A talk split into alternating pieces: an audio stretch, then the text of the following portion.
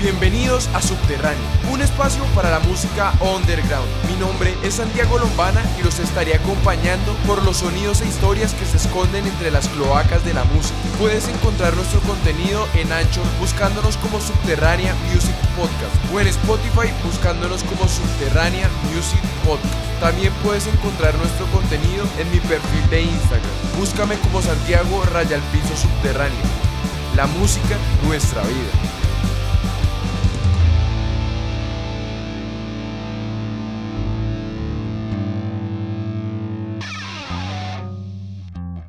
Okay, we're the dolls from New York City, and we got a personality crisis.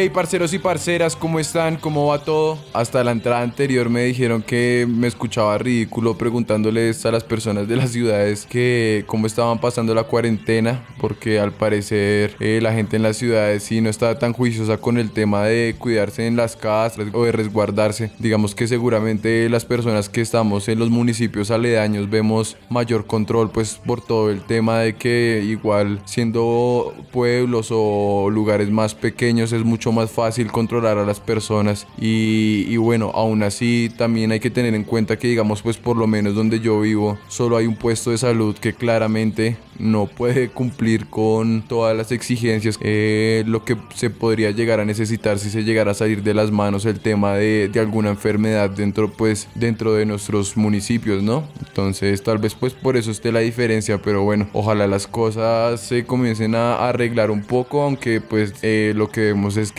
por lo contrario hay estallidos sociales eh, por todo el mundo. Todo esto es caldo de cultivo perfecto para las artes y sobre todo para la música. lo que tenemos es material de donde sacar nuestras composiciones o pues todas las personas que tienen proyectos artísticos que de cierta manera reflejan todo lo que pasa en la sociedad y que es muy valioso porque termina convirtiéndose en un archivo de lo que está sucediendo para que las personas en un futuro puedan ver de qué manera o qué puntos de vista tenían las personas sobre ciertos acontecimientos y cómo el arte mediaba eh, alrededor de todas estas cosas, ¿no? Y pues bueno, eh, el día de hoy tenemos otro episodio del Arbolito Punk. Esta vez no, o sea, ya no voy a seguir con las recomendaciones de los álbumes que estén cumpliendo 20 años porque voy a enfocarme solamente en el tema de los episodios de Arbolito Punk, hablar sobre Arbolito Punk, las entrevistas sobre entrevistas y aparte voy a hacer em, una cápsula para hablar de los lanzamientos nacionales y para hacer recomendaciones de otro tipo eh, voy a traer dos cápsulas que voy a estar subiendo eh, estas cápsulas eh, tienen dos invitados que nos van a exponer y reseñar eh, discos de su colección personal. Estas dos personas son personajes que llevan mucho tiempo camellando en la escena underground. Eh, uno es de Medellín y el otro es de Bogotá. el personaje que tenemos de Medellín es Regino, que es el vocalista de la banda Johnny All Stars, que es una banda pues que muchos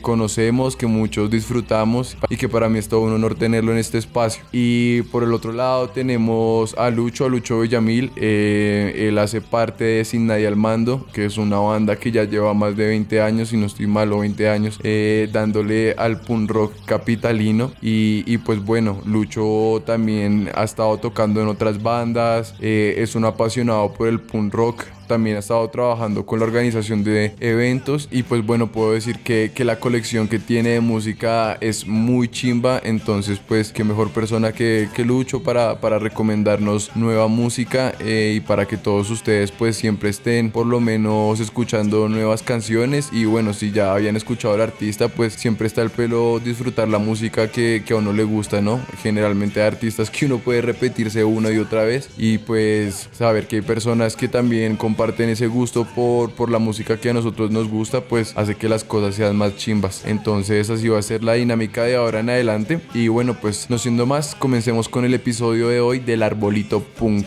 Para la entrada del día de hoy traemos a unos personajes muy reconocidos y característicos de la historia del rock and roll y de lo que se conoce como el protopunk. Ellos son The New York Dolls. Yo diría que mm, por el lado estadounidense son esa banda de rock and roll protopunk que más se acerca a lo que pues ya se conocería como punk un año después que de la creación de esta banda, es decir, en el 73, un año después en el 74 se crean los Ramones que ya musicalmente y conceptualmente yo diría que es el nacimiento del punk. Sin embargo, The New York Dolls son como esa pieza que hacía falta para que se lograran romper ciertas cosas que dieron cabida que se pudieran crear bandas como los Ramones en Estados Unidos o incluso los Sex Pistols en Inglaterra o The Clash, ya que The New York Dolls es una de esas bandas, al igual que mm, Iggy Pop con The Stooges, son de ese tipo de bandas que no solamente tuvieron una influencia en, en el surgimiento del punk en Estados Unidos, sino que también tuvieron una influencia directa en el desarrollo de lo que sería el punk y el estallido punk en Inglaterra, puesto que fueron artistas que unos años antes de, de que comenzara la explosión punk en Inglaterra estaban trabajando en Reino Unido haciendo música, haciendo conciertos y mm, digamos que algunas de esas presentaciones y, y alguna de esa música que se logró sacar en esa época llegó a oídos de chicos que posteriormente harían bandas que generarían el surgimiento del punk que pues hasta el día de hoy es un movimiento que si bien es cierto no tiene la acogida que, te- que tuvo a finales de los años 70 y principios de los años 80 o lo que fue después en los 90 principios de los 2000 es cierto que el punk es un género musical que llegó para quedarse y que pues al día de hoy ha influenciado a un montón de artistas y géneros diferentes. Y pues The New York Dolls hacen parte de esta historia. Entonces vamos a comenzar con la historia de estos grandes. The New York.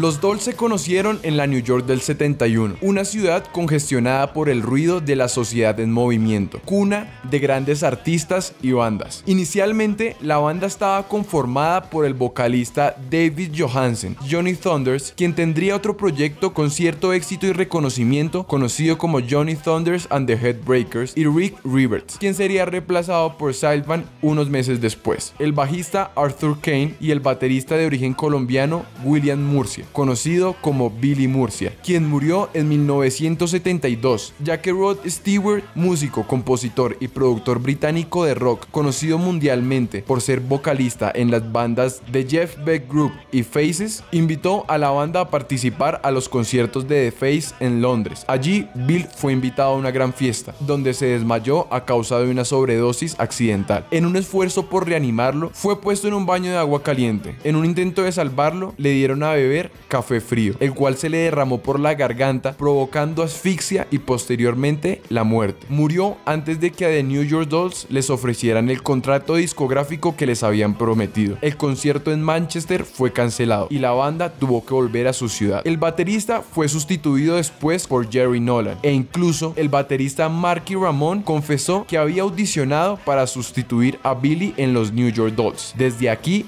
podemos observar ya la influencia de los Dolls en lo que después conoceríamos como el punk. Los Dolls fueron influenciados por The Rolling Stones y bandas de protopunk como NC5 y The Stooges, así como artistas de glam rock como David Bowie, de quienes ya hablamos en anteriores capítulos. El hecho de su vulgaridad y de que sus miembros actuaran transvestidos provocaba rechazo en las compañías disqueras y la mayoría de productores se veían reacios a trabajar con ellos, hasta que en 1973, después De invadir la escena neoyorquina, en donde emergían particularmente a través de legendarios shows como el show en Mercer Arts Center, el público comenzaba a reconocer y pedir canciones como Personality Crisis, Trash, Frankenstein, Vietnamese Baby y Jet Boy, himnos de una generación rebelde y cuota inicial de lo que sería el primer álbum de The New York Dolls. El primer álbum de The New York Dolls, titulado The New York Dolls, fue publicado el 27 de julio de 1973 a través de Mercury Records. Según el libro de música The Motion Collection, el álbum encendió la mecha del punk rock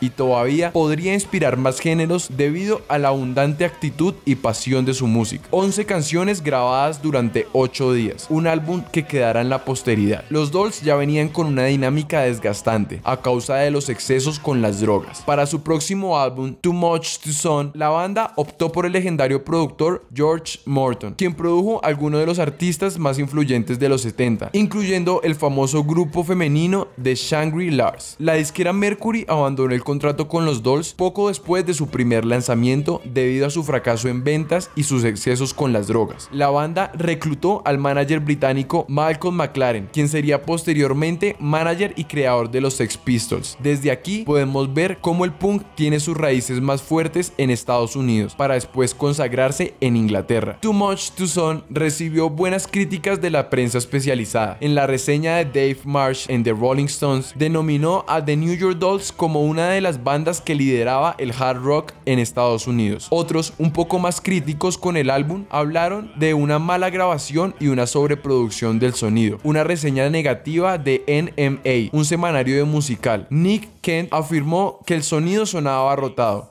y que había perdido el potencial que habían podido realizar. Al día de hoy, 2020, podemos afirmar que estas 10 canciones no solo crearon un gran álbum, influenciaron artistas que cambiaron años después el panorama de la música por completo. Influenciaron artistas como Blondie y The Clash. Después de su segunda grabación, la banda iba de mal en peor. Thunders, quien era una de las mentes compositoras, y Nolan, quien era uno de los fundadores de la banda, se marcharon y en 1975 formaron The Headbreakers con el bajista Walter Lure y el cofundador y bajista de Television Richard Hell. Eventualmente, estos músicos fueron reemplazados y The Dolls salieron de gira apoyando a sus herederos de Sex Pistols, ya que The Sex Pistols estaba fuertemente influenciado por The New York Dolls, sobre todo por el guitarrista Johnny Thunders. Después de que Thunders y Nolan decidieran separarse de la banda, The Dolls decide reclutar dos reemplazos y es en el año 1977 donde se separan. A pesar de haber conseguido nuevos integrantes y haber tenido algunos otros shows, nunca volvió a hacer lo mismo. Los Dolls siguieron su vida cada uno por aparte. Algunos murieron a causa de las drogas y los excesos. Después de mucho tiempo, Mursey, músico líder de Smiths, organizó una reunión con los tres miembros sobrevivientes de la banda, Johansen, Sullivan y Kane. Esta organización se llevó a cabo en el marco del festival Milldown en el año 2014. Esta reunión tuvo un recibimiento increíble a nivel mundial. Sin embargo, el 13 de julio de 2004, el mismo año de su reunión, Arthur Kane,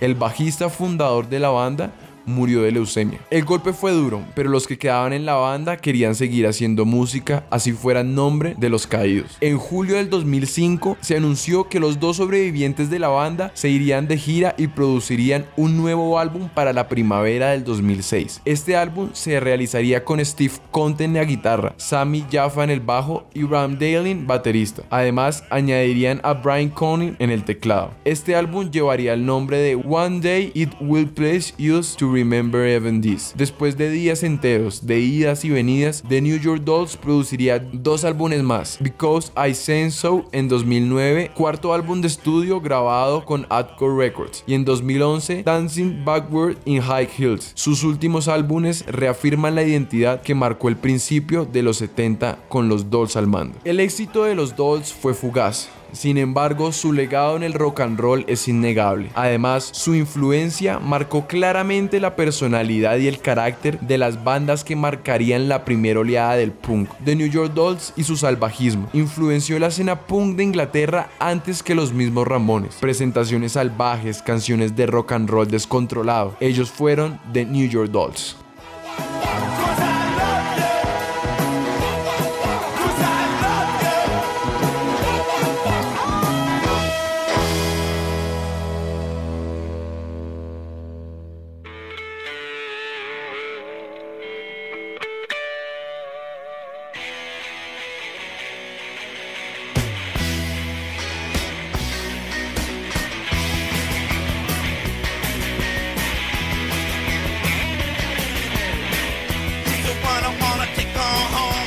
Do you wanna stay a year?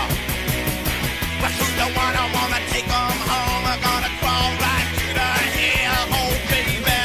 Who's the one who's trying to slap it in the door and wants to keep it like a mystery girl? But who's the one who wanna kick it on the floor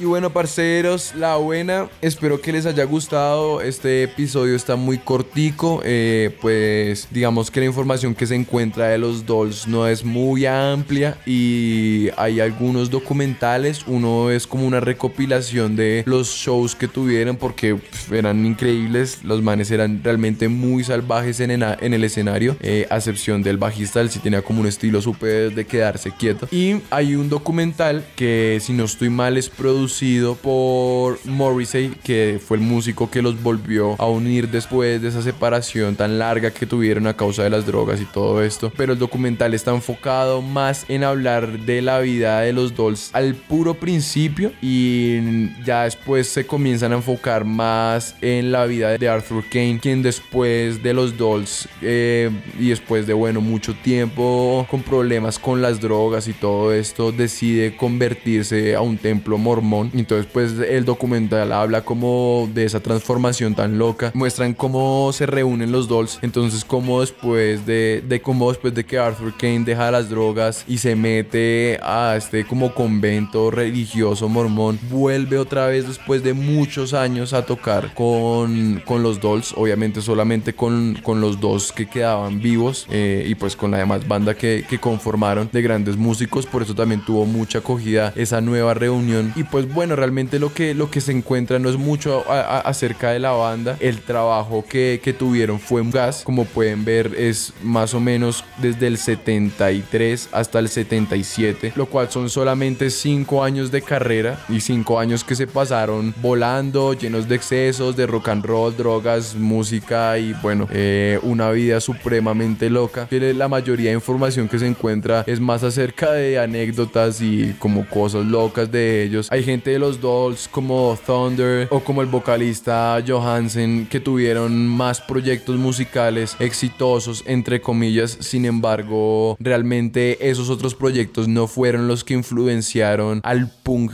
tan fuertemente como lo influenció The New York Dolls. Definitivamente son muchas las bandas las que hablan de The New York Dolls como una influencia, porque era una banda que primero, a pesar de que era muy rock and rollera, intentaba acudir al minimalismo, es decir, no extenderse eh, y no extender sus canciones a, a 20 minutos, 10 minutos con solos interminables, sino más bien enfocarse en ser muy directos y que, y que la gente te sintiera una fuerza también proporcionada por lo que, lo que veían con el performance, el show en vivo, eh, no más el tema de, de vestirse como chicas, pues eso a finales de, a principios de los años 70 estaba re mal visto en la sociedad no solamente neoyorquina sino estadounidense, en lo que hablan muchas personas que posteriormente hicieron parte del punk es que fue precisamente The New York Dolls la banda que comenzó a romper con este tipo de estereotipos de una manera mucho más fuerte y mucho más directa y que permitió que después otras personas pudieran decir muchas cosas seguramente antes de eso era impensable. De The New York Dolls pues el tema de haber tenido como manager a Malcolm McLaren pues eh, ciertamente los afectó bastante a pesar de que en las entrevistas ellos no lo cuentan como un problema sino que lo hablan más como de una manera como que se ríen de eso. Una de las cosas que marcó el final de los Dolls fue una presentación en la que se vistieron completamente de rojo. Eh, tengan en cuenta que el rojo representaba en esa época el comunismo y estamos en plena guerra fría después de la segunda guerra mundial en Estados Unidos. Entonces el comunismo no era bien visto en lo absoluto y ese tipo de cosas fue una de las cosas que, que afectó bastante a The New York Dolls. Y ellos mismos lo dicen en, en la- en las entrevistas a pesar de que lo dicen entre chiste y chanza. Sin embargo esa actitud tan provocativa y tan de me importa un culo todo un- unos años después sería tomada de otra manera por la misma cultura que fue el estallido ya pues de, del punk y como podíamos ver en Inglaterra, como habían pelados que se colocaban esvásticas, se colocaban símbolos comunistas y símbolos anarquistas y todo en realidad era por pura joda y la gente lo entendía así, como burlándose de eso. Pero pues cuando New York Dolls comenzó a hacer ese tipo de cosas al principio, la sociedad no estaba lista para tomar ese tipo de, de sarcasmos o ese tipo de aspectos que llegan a tomar las bandas para protestar sobre lo que está pasando, eh, que es algo muy del punk, ¿no? Como tomar la ofensa y hacerla propia, quitarle validez a la ofensa con, con ese tipo de cosas. Entonces, eso fue de New York Dolls. Vamos a seguir con una entrevista. Se viene entrevista con una persona que admiro mucho, que tiene una banda muy áspera, muy áspera y pues yo sé que les va a gustar la entrevista. Entonces, pues esperen eso. También voy a, voy a seguir con lo de las recomendaciones, como les había dicho, cápsulas parte y con, con los dos invitados que ya presenté en la primera parte del programa. Ya en cuanto al arbolito punk, pues nos queda solamente un artista de Estados Unidos que va a ser nuestro siguiente episodio del arbolito punk, que es Patti Smith. Y después vamos a pasar a las influencias ya desde el lado inglés, que son muy importantes. Digamos el tema del ska eh, y la unión del ska punk comienza a darse por esos lados, por, por Inglaterra. Entonces pues vamos después a pasar a sus abuelos ingleses y ya cuando, cuando acabemos el tema del de, el primer capítulo, el arbolito punk, que serían los abuelos, pues ya pasamos a las primeras bandas de punk Em, pues según nuestra teoría loca del arbolito punk de subterránea música. Entonces, pues bueno, espero que les haya gustado, las mejores, ya saben que cuando quieras me hablan, les mando un abrazo a todos y a todas, espero que se estén cuidando, malditos y malditas, y nada, un abrazo gigantesco, chao, chao.